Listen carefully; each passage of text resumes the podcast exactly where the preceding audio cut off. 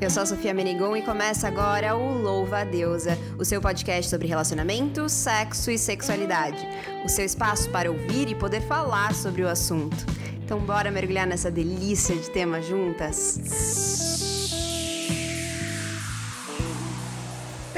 Não nos ouviu nessa temporada, vale lembrar que a gente está aqui seguindo as recomendações dos órgãos de saúde, então não estamos gravando no estúdio como de costume nas temporadas anteriores. Por isso o som é um pouquinho diferente, mas a gente espera que o nosso amor e conteúdo cheguem aí do outro lado do mesmo jeitinho de sempre. Fantasias sexuais.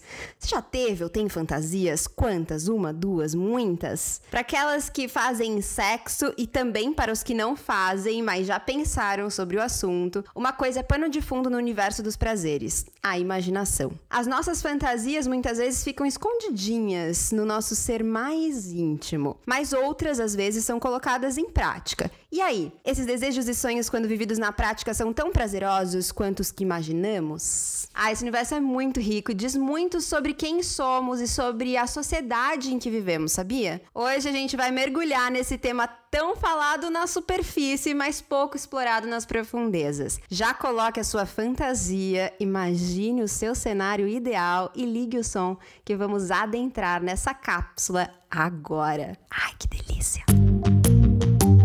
Antes de começarmos essa viagem por aqui, já aproveite e me siga lá no Instagram, arroba Sofia Menegon. Lembrando que é pelo Instagram que a gente se comunica com vocês, que a gente pega as sugestões dos temas, que a gente traz as dúvidas de vocês pra cá. Então vai lá, me segue, arroba Sofia Menegon. E hoje comigo, no nosso estúdio digital do amor, uma convidada que é coach em sexualidade e relacionamento, psicóloga em formação e criadora de conteúdo digital maravilhosa, que eu sou muito fã, a nossa musa do rolê todo, Lorena Muniz. Seja muito bem-vinda. Oi, Sofia. É um prazer estar aqui. Tô super feliz de poder bater esse papo com você sobre fantasias e tô animadíssima. Eba! Gente, tô muito feliz também que a gente gravou uma live uma vez juntas que não podia ficar salva, mas agora a gente tá tendo essa oportunidade de gravar de novo, né? A gente tinha falado sobre fantasias e agora dessa vez para que vocês ouçam uma, duas vezes, quantas vezes vocês quiserem também, enviem para as amigas, para todo mundo mundo ouvir também. E bom, antes de inflar o nosso balão e voarmos por essas novas terras, vamos às devidas apresentações da nossa convidada de honra. Louva a Deus a gente já tem esse jeitinho único de dizer quem a gente é no mundão. Então vamos lá para nossa perguntinha inicial de sempre. Lorena, me diz aí, quem é você no surubão? Eu amei essa pergunta. Quem é Lorena no Surubão? Cara, eu sou uma pessoa muito apaixonada pelo universo da sexualidade e do relacionamento. É, mas totalmente desconectada do discurso da performance. Então, eu não gosto. Uh, quando eu decidi trabalhar com relacionamento e sexualidade, eu decidi que eu não queria falar sobre performance, porque é um pouco do que você começou falando ali, que é vamos sair da superfície e vamos mergulhar nas profundezas disso.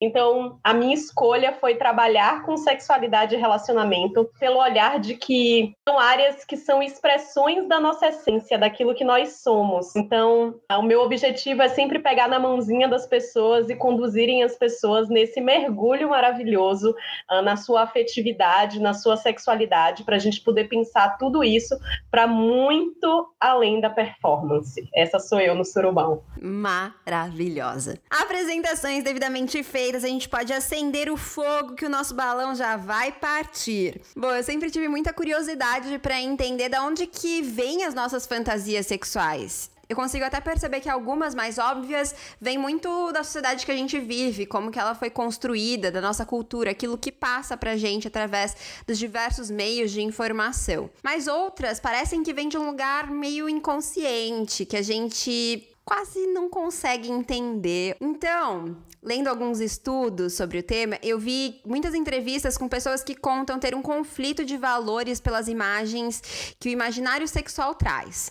Porque a minha mente está me apresentando essas imagens. Você já viveu uma situação assim? Já se percebeu tendo prazer com algo que contradiz os seus valores ou que você simplesmente não compreende de onde surgiu? Bom, Lorena, eu quero começar o nosso papo por aí. O que, que define as as fantasias eróticas, né, que cada pessoa possui. Eu imagino que não seja só um fator, né, sejam vários que estejam envolvidos. É, então, esse tema, né, a origem das fantasias é um tema um tanto controverso, não há um consenso a respeito dele. Existem várias teorias que vão trabalhar essa coisa da origem da, das fantasias sexuais, cada uma por um olhar, e nós, profissionais da área de sexualidade, Bom, cada um vai escolher aquela que faz mais sentido para si, cada um vai escolher aquela com que se afina mais. Eu gosto da teoria uh, que fala que as fantasias sexuais elas vêm de experiências emocionais primárias que a gente tem. O que é que isso quer dizer, né? Isso quer dizer que as fantasias sexuais vêm como uma possibilidade de corrigir experiências que a gente já viveu lá no início da nossa vida, tanto na nossa infância mesmo e na, nas nossas relações uh, afetivas primárias com o nosso núcleo familiar, com as figuras significativas da gente, como uh, na, no início, na nossa iniciação sexual. E aí eu nem estou falando de iniciação sexual no sentido de contato genital. Estou falando de iniciação sexual quando você começa a desejar o outro, quando você começa a ter esse impulso e esse contato com o corpo de outra pessoa, que é o que vai acontecer mais ou menos ali pela puberdade, né? E aí, essa teoria vai dizer assim, que, por exemplo, ah, uma pessoa que tem uma fantasia sexual uh, de dominação no papel de ser dominada, essa pessoa está tentando reeditar experiências primárias é, relacionadas à dominação. Então, vamos supor que seja uma pessoa que lá na infância dela, ou que ao longo da vida dela, ela viveu experiências uh, de, se, de se sentir muito oprimida pela dominação de uma outra pessoa, seja da figura paterna, materna ou de alguma figura significativa que ela teve na vida dela e que era de repente uma figura muito controladora, muito autoritária. E que isso na época causou muito conflito e muito sofrimento para essa pessoa. Então, essa teoria vai trazer esse olhar de que quando você vai exercitar a sua sexualidade, vai praticar, sua, colocar em prática a sua sexualidade. E ela vem acompanhada dessa fantasia sexual de submissão, né, da relação de dominação-submissão e você quer ser submissa ou submisso, você está tentando reeditar aquelas experiências anteriores, fazendo com que o seu cérebro entenda agora que a submissão não é uma experiência dolorosa. Então ele se coloca na mesma, numa situação semelhante, tentando obter prazer através daquilo dali para ressignificar experiências anteriores. Então, assim, essa é a teoria que eu acho mais interessante, que eu mais me alinho. Assim. E aí você tocou em duas questões. Uma delas você falou da, desse, desse primeiro momento que a gente entra em contato com a excitação. E aí eu queria te perguntar se para você, pela sua visão, é, esse primeiro momento tem um valor erótico uh, bastante significativo na vida daquela pessoa, então aquele primeiro momento de excitação. E aí você também trouxe as questões sobre submissão, dominação. E aí eu peguei um artigo, Fantasias e Pensamentos Sexuais, revisão conceitual e relação com a saúde sexual da Universidade de Granada, que traz informação de que a maioria das pessoas admite que inclui fantasias no sexo, na masturbação, até mesmo sonhando acordadas, e que as fantasias de submissão são muito frequentes às mulheres, enquanto as fantasias de dominação são mais frequentes nos homens. Porém, muitas mulheres tendem a classificar as fantasias de submissão como negativas e os homens de dominação como negativas, e o contrário, né? Então, para as mulheres de dominação seria positiva e para os homens a de submissão seria positiva. Então, eu quero te perguntar, né, primeiro se uh, a nossa primeira, um primeiro contato com a excitação, ele tem um valor significativo nas nossas fantasias futuras. E também se você acha é, que além da gente ressignificar, talvez, experiências traumáticas, que também, se você for analisar socialmente, são muito mais frequentes às mulheres, né? Então, essa questão de você estar exposta aos variados tipos de violência, enfim, assédio, abusos, etc., que a gente tem conhecimento. Então, é, eu imagino que também a gente tem uma necessidade maior de ressignificar essas questões, né? E por isso, muitas vezes, se colocar nesses papéis de submissão possa ser uma maneira de lidar com isso. Uh, mas se também você acha acha que tem alguma influência é, dos papéis sociais que são estabelecidos? Então, muito boas suas perguntas. Vamos começar pelo começo, uh, que é a relacionada as experiências, as primeiras experiências da gente de excitação, né? Então, quando você vai estudar a mente erótica, uh, você vai ver que sim, que essas primeiras experiências, os primeiros contatos com a sexualidade que a gente tem numa sexualidade já num modelo adulto, elas são determinantes, talvez, para a formatação das nossas fantasias no futuro. Quando você vai trabalhar, principalmente com mulheres, né? Porque, embora esse estudo aí tenha trazido uh, que a maioria das pessoas afirma fantasiar, tanto durante o sexo quanto durante a masturbação e tudo mais, a gente vai ver uma diferença muito grande entre homens e mulheres. É muito mais recorrente entre mulheres a afirmativa de que ela não tem fantasia, de que ela não fantasia com nada, e aí a gente já vai entrando um pouco na sua segunda pergunta, que são as questões sociais que permeiam a, a relação da gente com as fantasias, né? Esse não fantasiar, quando a gente vai destrinchar ele e a gente vai convidar a mulher a fazer contato com a sua sexualidade, mas principalmente com o seu erotismo, a gente vai descobrir que os principais elementos eróticos do erotismo dessa mulher são elementos que remetem ela às primeiras experiências de contato uh, sexual no modelo mais adulto com uma outra pessoa. Então, sim, essas primeiras experiências, elas são muito importantes. Não quer dizer que elas não mudam ao longo de toda a vida, elas mudam sim. O nosso erotismo é dinâmico, é, mas essas primeiras experiências funcionam como uma espécie de base, de substrato para o que a gente vai desenvolver a respeito das nossas fantasias mais para o futuro. E aí vem a outra questão, que são as questões sociais e como isso permeia as fantasias que a gente constrói e como elas estão distribuídas socialmente, porque esse estudo traz uma, uma coisa que está tá bem é, é, bem consistente no atendimento quando você vai é, ter contato com a, a, o erotismo das pessoas a coisa do a mulher submissa, o homem dominador, e a mulher achando que ser dominadora é negativo e o homem achando que ele ser submisso é negativo. E aí a gente tem que olhar para todas as questões sociais que permeiam também a construção das nossas fantasias, porque o que a gente está falando aí são papéis de gênero, a gente está falando de papéis de gênero, que são ah, as imagens que estão acopladas e os conceitos que estão acoplados socialmente e no inconsciente coletivo a respeito do que é ser homem e do que é ser mulher. Então a gente carrega também isso para as nossas fantasias e vai acabar grande parte das vezes desenvolvendo fantasias que nos ajustem a esses papéis para que a gente possa se sentir seguro e confortável e principalmente desempenhando bem tudo isso. Então o homem vai fantasiar com a figura, uh, com a relação da dominação, ele sendo a figura dominante, porque socialmente é isso que se espera de um homem. Socialmente espera-se que ele seja a figura do exercício de poder, a figura forte, a figura de dominação.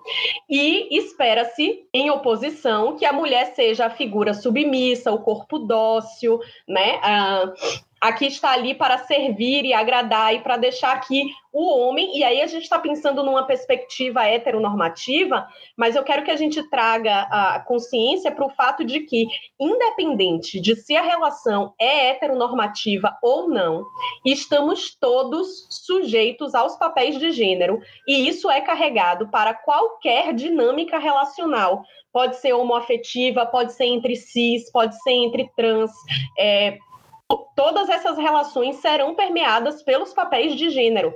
Todas essas questões são permeadas pelos papéis de gênero, e aí sim a nossa fantasia vai ser uh, muitas vezes construídas com o intuito de atender, de acomodar nosso desempenho, a nossa performance e o nosso prazer ao que socialmente é esperado da gente. Porque a gente acredita que se a gente encontrar, vamos pensar, por exemplo, na mulher, já que estamos aqui entre mulheres conversando, né? Mulheres cis. Uh, se a gente pensar que é, o nosso prazer ele é ele atende ao que socialmente se espera da gente, que a gente consegue encontrar prazer na dinâmica de submissão, sendo o corpo dócil, isso meio que assina, atesta a nossa competência social e sexual, porque a gente conseguiu atender a tudo que é esperado da gente em todas as esferas do que significa ser mulher na sociedade. Então, nossas fantasias, sim, também são profundamente atravessadas pelas questões sociais e de papéis de gênero. Perfeita. Nossa, é, foi muito interessante ouvir a sua fala. É, no, você fala com muita clareza, né? Assim, com, é, de uma forma muito didática. É muito gostoso ouvir. Mas é, você mencionou logo no início, voltando, a questão dos traumas, da gente talvez querer então ressignificar as nossas vivências que a gente teve e que de alguma forma ficaram no nosso inconsciente. E eu queria saber como que a gente tem um sinal, eh, tem alguma dica de como a gente percebe que isso é esse processo acontecendo? Nossa, aí você me pegou e eu acho que só um processo de autoconhecimento mesmo, assim, de mergulho na nossa sexualidade, de mergulho nas nossas dinâmicas afetivas, para que a gente consiga né, compreender uh, muito mais para baixo do, da superfície o que é que a gente está buscando nas nossas relações. Então aí a gente precisa mesmo de autoconhecimento, de informação, de aprender a se observar e de aprender a entender quais são, nomear. Eu acho que essa é uma expressão muito é, adequada. Aprender a nomear. Então, é, autoconhecimento. Autoconhecimento é sempre uma, uma boa saída, assim, para tudo. Às vezes pode parecer um mergulho um pouco mais doloroso e um pouco mais desafiador, mas eu ouvi essa, esse final de semana é, uma moça que eu sigo, a Gabriela Stin, e ela estava falando sobre o parto e sobre as dores do parto e tudo mais. E ela disse que uma, uma criança que estava com ela, é, ela sabendo que as dores viriam em ondas, estava falando sobre isso. E aí a criança falou para ela assim: Ah, mas é, quando a onda vem, é muito melhor você passar por ela mergulhando do que tentar pular a onda. E eu acho que o autoconhecimento também é um pouco disso, né? A gente mergulhar. É, por essas ondas que vêm e que para a gente parece mais desafiador, porque você vai mergulhar naquilo que em tese é desconhecido, talvez você não consiga abrir os olhos de imediato, talvez você tenha um pouco de medo daquilo que vai acontecer por ali, mas é muito mais fácil no final das contas do que você tentar brigar contra essas ondas, né, e tentar superar pulando, enfim, é fisicamente mais fácil. Deixa só eu abrir um parênteses aqui sobre algo que você falou, um, sobre essa questão do autoconhecimento uh, da gente poder se perceber e entender o que é que a gente está buscando através das nossas fantasias, eu acho que tem uma coisa que é muito importante a gente destacar. Quando eu me refiro a essa teoria, né, que ela traz a questão dos traumas que a gente viveu e que a gente está tentando reeditar é, muitas vezes as pessoas, o leigo, né, a pessoa que não está ali na área da, da psicologia, do estudo da sexualidade, a, a sexualidade através da subjetividade, porque existem muitas lentes através das quais a gente pode estudar a sexualidade, entende isso de forma negativa, como quem diz assim, ah, então ter fantasias é uma coisa ruim porque as fantasias têm origem num trauma. Gente, não tem absolutamente nada de ruim com as suas fantasias por elas supostamente terem uh, origem em alguma experiência dolorosa que você possa ter vivido ou conflituosa que você possa ter vivido ao longo da sua vida. Eu acho que isso é uma coisa importante da gente destacar e dizer que, na verdade, é uma saída, inclusive, muito criativa e muito saudável para a gente poder entrar em contato. É, com situações que, em outros contextos, seriam profundamente dolorosas para a gente. Então, ah, vamos pensar, por exemplo, ah, numa pessoa homem ou mulher, enfim, uh, que goste de ser submisso, e vamos falar da pessoa que, para além de gostar de ser submisso, gosta de apanhar na cama. Socialmente é inaceitável, inadmissível, mas que ali, com consenso uh, e com uh, o interesse e o desejo de todos os envolvidos, pode ser vivenciado de maneira perfeitamente saudável, com limites bem estabelecidos, onde todo mundo encontre prazer com aquilo e fique feliz com aquilo, e tá tudo bem também. Então não há nada de patológico em fantasiar, só porque eventualmente uma fantasia sua pode ser uh, originada a partir de uma experiência conflituosa. Eu acho importante a gente destacar isso, porque às vezes quando eu falo sobre fantasias lá na página no Instagram, algumas pessoas levantam essa questão, assim, ficam meio ofendidas e dizem: ah, não, mas não é por isso que eu fantasio, não tem nada a ver, eu fantasio só por isso, isso e isso. E uh, Freud já diria, às vezes, um charuto é só um charuto, então, às vezes, uma fantasia é só uma fantasia, e tá tudo bem, gente. Vocês podem ficar tranquilos com as fantasias de vocês. Inclusive, então, pegando gancho no que você disse, a fantasia, ela, inclusive, pode ser utilizada de forma terapêutica, né? Eu, às vezes, indico para as minhas seguidoras, enfim, para aquelas que participam dos workshops, que, uh, às vezes, um relacionamento mais longo, as coisas parecem mais monótonas muitas vezes, né? Eu indico a, a, possibilidade de você entrar numa fantasia, né? E vivenciar aquela fantasia, criar cenários, possibilidades, vivências na sua cabeça. E eu acho que a fantasia, então, pode ser utilizada de maneiras muito interessantes dentro desse processo, né? Como que você também faz a utilização da fantasia nos seus atendimentos? Como que funciona? Sim, com certeza. Uh, é muito terapêutico e é muito. Uh, pense numa academia, tipo assim, a fantasia é a academia sexual do cérebro. É basicamente isso. Então, quando a gente vai falar numa pessoa que está com baixa libido, por exemplo, mas especialmente as mulheres, por questões, mais uma vez, aí a gente vai trabalhar de novo as questões sociais relacionadas à sexualidade feminina, né? Então, a gente falar de mulheres que estão com baixa libido, muitas vezes essas mulheres hum, afirmam que não tem fantasia, como eu falei agora há pouco, é, não fantasiam de maneira nenhuma, e eu sempre digo para elas que elas precisam se dar o estímulo sexual cognitivo todos os dias, porque é isso que os homens fazem desde que eles são criança. Desde que eles são crianças, eles são estimulados a se dar é, estímulos sexuais cognitivos, a sexualizar corpos, a sexualizar experiências, a fantasiar com determinadas coisas. Não estou dizendo que é correto fazer isso com crianças, dizendo que é o que está posto, é o que acontece nas dinâmicas, e isso faz com que as áreas é, cerebrais relacionadas às, às conexões cerebrais relacionadas à sexualidade nos homens estejam muito mais em forma e estejam uh, com um condicionamento, vamos colocar assim, né? Se a gente fizer o paralelo com a academia, um condicionamento físico muito melhor do que o da maioria das mulheres que foram castradas a vida inteira. E, ao contrário do que se faz com os meninos, se diz para as meninas se posterga o máximo possível o contato da menina, inclusive o contato cognitivo com o tema sexualidade, e elas não exercitam.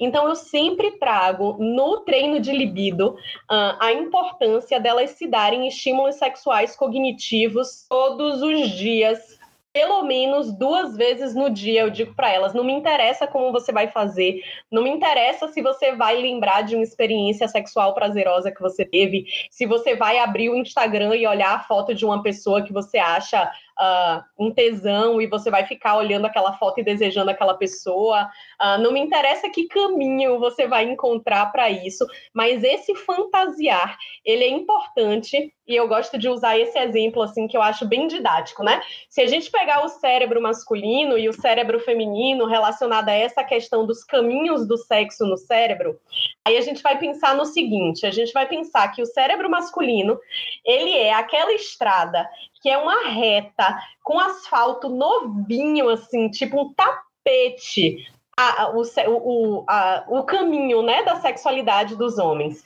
E que o caminho da sexualidade no cérebro da maior parte das mulheres, por questões sociais, é uma mata fechada. Então, enquanto os homens estão ali com a pista livre, falou sexo, a pista tá livre ali, ele tá lá, todo vapor. A mulher tá tendo ainda aqui que no facão abrir aquela mata. E aí, o que é que eu digo sempre para elas?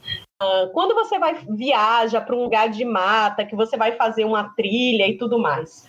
Quando é uma trilha que tem muito movimento de turista, você já consegue, se você for sem um guia, na maioria das vezes você consegue ir e voltar para o lugar que você quer. Por quê? Porque passa tanta gente ali que o caminho já está mais ou menos aberto, mesmo que no meio do mato, já tem um caminhozinho no chão que te orienta. Agora, se você vai para um lugar que é de mata virgem, que nunca passa ninguém ali, você vai ter que desbravar e vai ter que descobrir aquilo dali na tentativa e erro, enfim, e atropelando as coisas e revirando tudo para você conseguir encontrar o caminho que funcione para você chegar onde você quer. Então, quando eu falo para as mulheres que elas precisam todos os dias se dar estímulos sexuais cognitivos, o que eu estou dizendo é todo dia faça a mesma trilha todo dia passe pelo mesmo caminho, porque depois de um tempo, no começo você vai ter que abrir no braço aquela mata dali, mas depois de um tempo aquele caminho já vai estar tá mais ou menos sedimentado e você já não vai ter mais tanta dificuldade de passar por ali. É isso que acontece no cérebro da gente. Como os homens eles se dão muitos estímulos cognitivos ao longo da vida toda, as sinapses deles estão tá numa velocidade assim maravilhosa e das mulheres está ali pegando no tranco muitas vezes, porque muitas vezes essas mulheres não sabem nem como fantasiar. Então, as fantasias são muito terapêuticas e elas são muito importantes. Eu digo que é, as fantasias são a academia sexual do cérebro, assim, elas são muito importantes. Eu achei muito interessante. E é isso, desde que eu comecei a falar sobre esse assunto, né, o Louva Deusa, ele surgiu a partir das minhas, é, de alguns questionamentos de um canal que a gente tinha no YouTube, de Sofia. A gente não falava só sobre sexo lá, na verdade surgiu esse assunto e começamos a perceber a importância de falar sobre isso. E desde que eu comecei a trabalhar falando sobre sexualidade, sobre sexo, sexo e olhar imagens diariamente, ler sobre isso diariamente, é, pesquisar sobre isso, é, eu, eu sinto. É, eu percebo que eu estou muito mais. É, o sexo para mim se tornou algo muito mais interessante. Eu sinto muito mais desejo sexual, então, ao longo do dia, durante os dias, durante a semana, enfim, isso se tornou algo muito mais presente, assim, na minha vida. E é meio isso mesmo. Então, esse treino realmente ele é super, super bacana, assim. E aí, talvez você já tenha comentado, inclusive, né? Esse medo do julgamento, esse medo de achar que a fantasia, ela. Porque muitas vezes o que acontece, né? A gente já falou um pouquinho sobre isso. Ela, a fantasia, ela tá em um lugar que a gente não concorda muito bem. Que a gente fala, hum, não quer. Hum, né? Não quero mexer muito com isso, que não me parece certo. Então, quase que você fantasia e imediatamente sente uma. Quase que uma culpa, né? É, por sentir aquela fantasia. Então, eu queria te perguntar sobre como, qual que é o caminho que a gente faz para se desencilhar, talvez, um pouco dessa culpa, né? Que acho que tá muito nesse matagal aí que você disse que a gente trilha muitas vezes, né? Principalmente sendo mulher. Então, uh, ah, para a gente poder se desfazer disso, a gente precisa primeiro compreender de onde vem a culpa. E aí, essa culpa, ela tá muito relacionada ao fato da gente uh, vir de uma sociedade cristã é, que tem o sexo como algo uh, que não é correto, algo que é sujo, que não é para ser feito pelo prazer, mas sim pela procriação. É, todos esses comandos que são milenares, é, dados a respeito do sexo e dos usos que a gente dá ao nosso corpo e ao nosso sexo, sendo passados de geração a geração e que desde que a gente ouve falar em sexo ou de qualquer coisa que seja relacionada a ele a primeira vez, a gente já ouve falar disso como algo proibido, que não é correto. É, se a gente for olhar para a educação sexual que a gente não tem, né? Eu ia dizer a educação sexual que a gente tem, mas a verdade é que a gente não tem educação sexual. Então, se a gente for falar do que a gente aprende na escola, que é basicamente a, a aula sobre reprodução humana, que é o mais perto que a gente chega de ter uh, sexual. É, não se fala sobre prazer. não se estuda, não se compreende o contato que a gente tem na construção é, da relação com o nosso corpo e com a nossa sexualidade, não é pela perspectiva de que é algo feito para o prazer, é algo feito para a procriação, para a reprodução, algo feito para ser vivido dentro de um casamento com exclusividade, numa relação romântica. Então, são colocadas muitas condições, muitos critérios a gente poder acessar essa sexualidade, mas nunca sequer dizem que quando a gente acessar, mesmo que cumprindo com todos esses protocolos, é para ser uma experiência prazerosa. Então a gente já vem com todos esses comandos, essas restrições relacionadas a sexo e a sexualidade. E aí, as fantasias, elas Basicamente, você falar em fantasiar já é falar em você não estar de acordo com tudo isso que é ensinado. Porque o fantasiar já é pensar num sexo para o prazer, para a satisfação, e não para a procriação, não para cumprir o protocolo de um relacionamento, para nada disso, mas para satisfazer um desejo e é, uma vontade sua de ter prazer por, de, por determinado meio.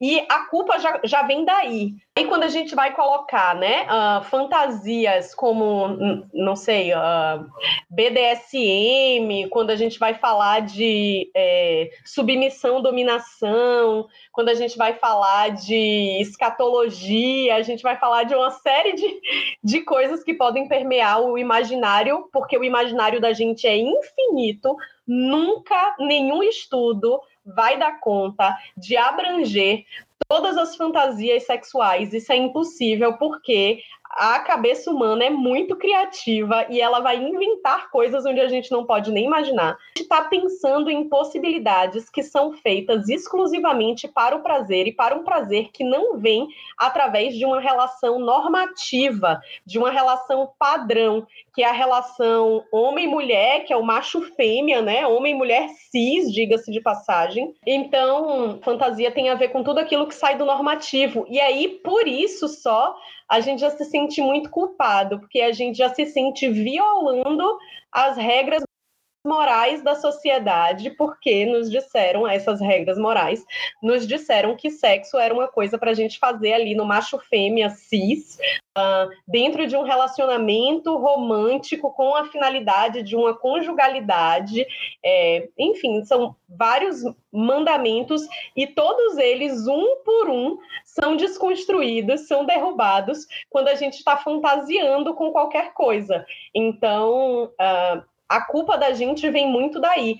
E aí, para a gente poder desfazer essa culpa, para a gente poder desconstruir essa culpa, o que a gente vai precisar é uh, exercitar a crítica a respeito do que a gente pensa que deve ser sexo, que deve ser uma relação sexual, que está por onde está autorizado a gente obter prazer e satisfação sexual. Então a gente precisa rever o que é o que a gente entende por normal e, e, o que entende por patológico. Eu queria saber como que a gente sabe, né? Porque eu acho que muita gente fica pensando, poxa, eu fantasio com isso na minha cabeça, essa fantasia maravilhosa, faço vários usos dessa fantasia aqui. Mas será que eu devo trazer para o real? Ou será que eu devo manter no campo da fantasia? Será que só. Porque algumas pessoas falam que só de falar a fantasia em voz alta já meio que perde até a graça da fantasia. Ela deixa de ter o efeito que ela tinha antes. Então, como que eu sei se eu devo ou não levar para a realidade? Então, as fantasias elas têm esse, essa característica de que uh, quando você está fantasiando, você é o diretor da cena toda, né? Ai, você que determina como tudo vai acontecer. você diz quando você sente prazer, por que você sente prazer, de que forma, como o outro sente, o que o outro fala, na hora que fala, você dirige absolutamente tudo. Só que quando a gente vai para a realidade, as coisas não acontecem exatamente como elas acontecem na fantasia da gente.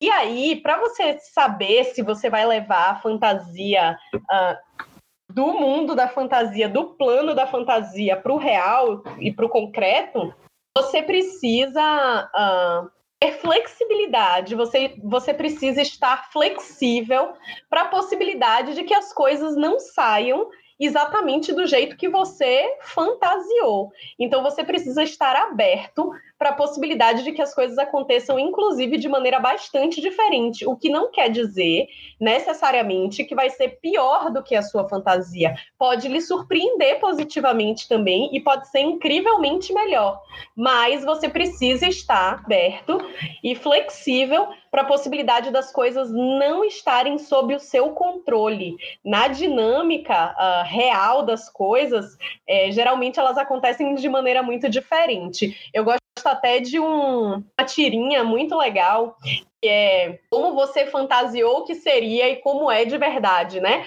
Aí na fantasia tem uma coisa assim super o casal numa numa posição assim super diferente, fazendo uma coisa toda diferentona, tendo o maior prazer.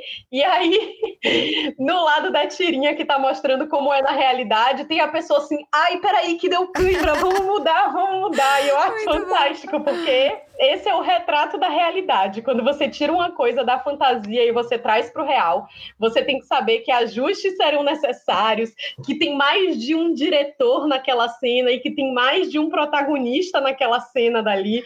Então, é, eu acho que esse é o primeiro ponto. Você está aberto é, para as coisas um, estarem fora do seu controle. É, controle absoluto, né? Claro que tem uma parte do controle que é seu, uh, e dois, para as coisas saírem diferentes do roteiro que você uh, idealizou. Perfeito. Adorei essa do meme. É, e, e, existem limites para fantasia? É, tem algum momento em que eu preciso me preocupar com as minhas fantasias ou só relaxar e fantasiar? Não, existe limite, sim. Uh, toda fantasia ela precisa ter primeiro o limite do consenso.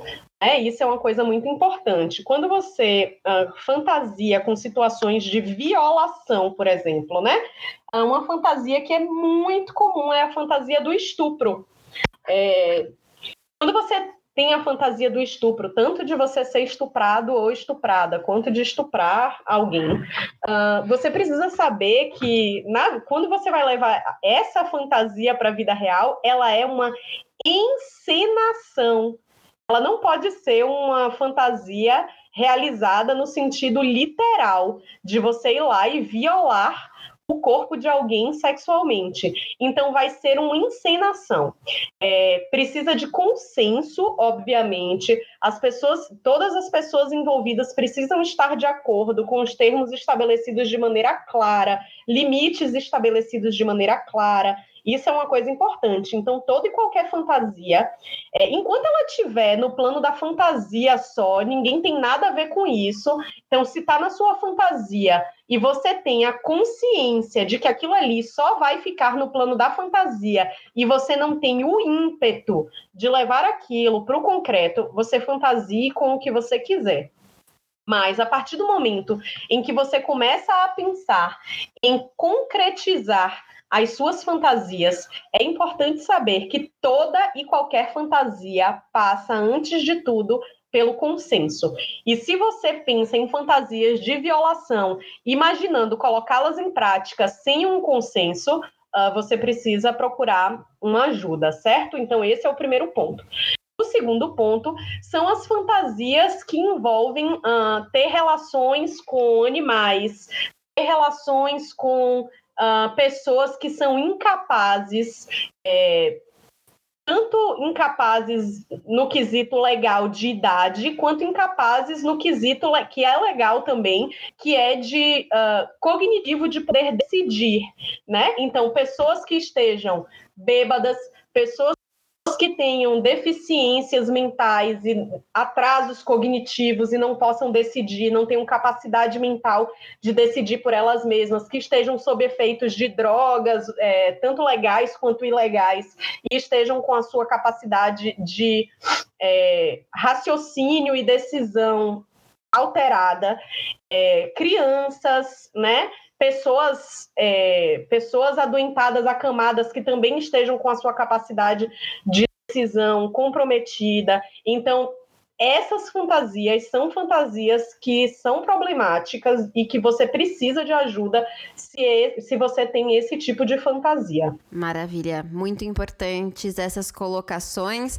E importante também para a gente finalizar então o nosso papo sobre fantasias, que eu acho que foi muito interessante. E acho que ele abriu espaço para vários outros papos que eu já quero ter aqui com Lorena mais para frente, mas a gente não pode terminar esse programa sem o nosso momento orgástico. Essa é uma etapa do nosso programa em que a nossa convidada, o nosso convidado, o nosso convidade fala aquilo que tá fazendo, aquela rouba que tá fazendo ela pirar, sair do controle e ter muito prazer. Então, quero muito saber qual que é a sua indicação, Lorena. Gente, tem uma arroba, mas ela não é brasileira, mas é uma arroba que chama All Bodies Health. É muito legal, assim, ele tem... Uh tanto conteúdos mais sensuais, eles trazem muito conteúdo informativo também, mas daí é para quem lê inglês, mas você pode usar também o, a ferramenta de tradução do Instagram. O Instagram tem uma ferramenta de tradução que você pode usar também. E é uma página assim que eu adoro, eu acompanho super assim o conteúdo deles.